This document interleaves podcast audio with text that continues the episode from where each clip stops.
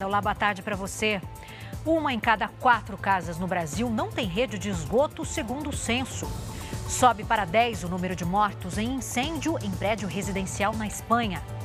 Agora, no Jornal da Record. Oferecimento: Bradesco. Crédito com até 90 dias para começar a pagar. Uma em cada quatro casas no país não têm rede de esgoto ou fossa. Os dados são do Censo 2022, divulgado hoje pelo IBGE. Vamos falar então sobre essa situação grave enfrentada aí por milhões de brasileiros com o Romeu Piccoli, que entra ao vivo de São Paulo. Romeu, boa tarde para você. É muita coisa num país aí com mais de 200 milhões de habitantes, né? Oi, boa tarde, Adriana. É, é isso. O número exato, o percentual exato de residências brasileiras sem acesso à rede de coleta de esgotos é de 24,3%, o que aumenta o risco de doenças. Mas houve melhora.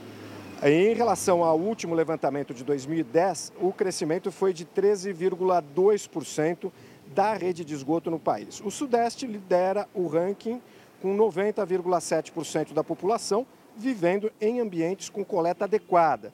Em último lugar está a região norte, com 46,4%.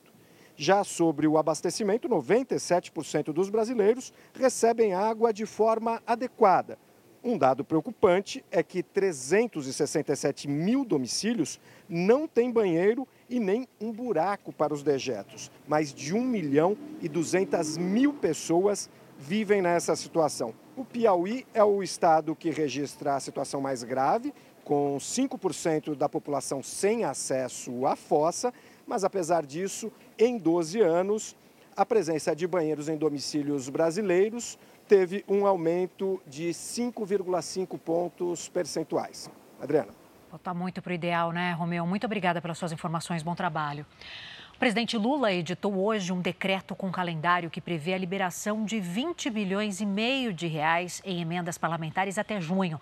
A assinatura aconteceu após reunião com deputados e integrantes da Comissão Mista de Orçamento. A Mara Mendes, que está aqui comigo já, vai falar para a gente, né, Mara? Essa era uma demanda do Congresso, né? Boa tarde.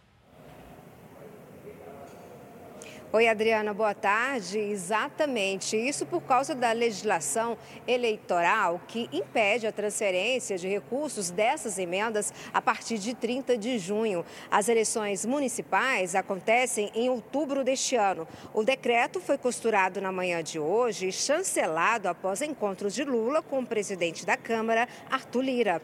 Os pagamentos mensais vão totalizar até junho 12 bilhões e meio de reais em emendas individuais estaduais, 4 bilhões e 200 mil em emendas de bancada e mais de 3 bilhões e meio em emendas de comissão o governo federal cedeu e prometeu manter o cronograma de pagamento dessas emendas previsto na Lei de Diretrizes Orçamentárias. O presidente havia vetado, mas o cronograma será cumprido após o acordo verbal entre os parlamentares e o Planalto. Adriana. Obrigada, Mara. A gente se fala daqui a pouquinho.